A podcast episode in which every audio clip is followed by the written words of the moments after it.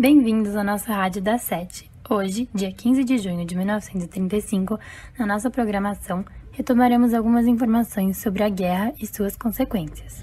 Um menino, filho de soldado nazista, chamado Bruno, desapareceu na manhã anterior de sua volta a Berlim com a sua família.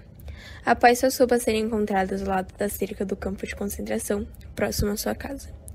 A família está muito abalada e acredita que eles tinham certo contato com algum dos judeus lá dentro, e essa pessoa teria o incentivado a entrar dentro do campo, pois eles sabem que ele não faria isso com consentimento. Nessa madrugada de domingo, houve uma festa nazista em comemoração ao aniversário do Hitler, onde uma menina, não identificada, foi avistada roubando livros que estavam em uma pilha de queimados que pertenciam a judeus.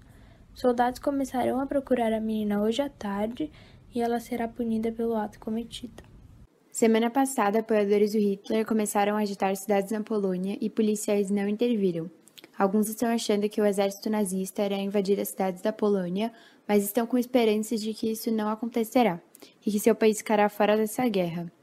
Já o governo polonês começou a enviar cartas de convocação a soldados hoje de manhã para a defesa de seu país. Hoje, na loja de tecido do Vladek, na cidade de Bielsko, peças de algodão e lã com 40% de desconto.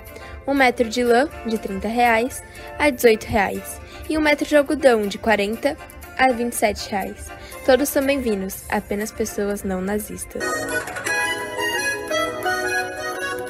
Hoje, 11 de fevereiro de 1942, após submarinos alemães e italianos iniciarem o torpedeamento de navios brasileiros no Oceano Atlântico em razão à adesão do Brasil aos compromissos da Carta do Atlântico, uma grande aliança se forma entre Brasil e Estados Unidos, assim dando introdução do Brasil na Segunda Guerra Mundial. Ah, lembrando também como foi a entrada dos Estados Unidos na Segunda Guerra no ano passado.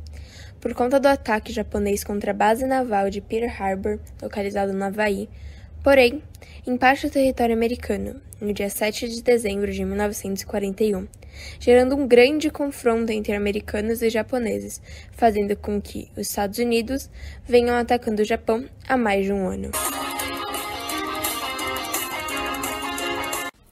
Hoje, dia 9 de agosto de 1945, os Estados Unidos utilizam bombas atômicas pela segunda vez na história, sendo a primeira delas no dia 6. Foram lançadas sobre as cidades japonesas de Hiroshima e Nagasaki. O objetivo é forçar que o Japão se renda para evitar uma invasão, que resultaria em milhares de soldados aliados mortos.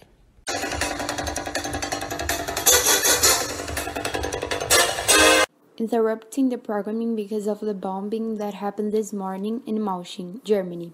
The bomb has already destroyed part of the city, and the majority of people left their houses to find shelter and protect themselves. We don't have enough information at the moment, but we will update as soon as we can. Good morning. Today, March 11th, 1946, we have here Joanna Grock a survivor from the bombing in Mausching, Germany.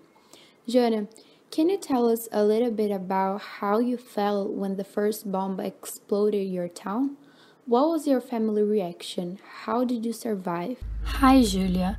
Well, it was an unexpected situation where we all were afraid and desperate, especially my two children, that by the time the youngest was four and the oldest seven, the key for our survival was a. And how did you find that bunker? I mean, it was in your house? My husband's best friend lived right next to us, so he helped us in.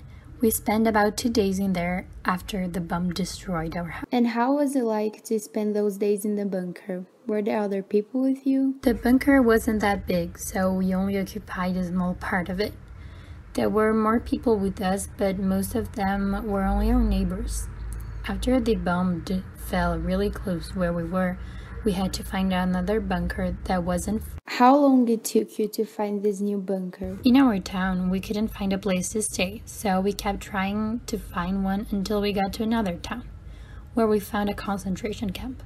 People were forming lines to go into gas chambers. When we saw this situation, we were terrified and decided not to look at it because we felt really bad for those people. I never agreed to the Holocaust and the World War II. Me and my family always tried to save and help the Jews who were injustified. I'm sorry that you and a lot of people went through this situation, but even everything, you're here today telling your story. You and your family are such brave people, and I think that the world needs more people like you. Thank you so much for sharing your journey with us. Thank you, Julia, for having me.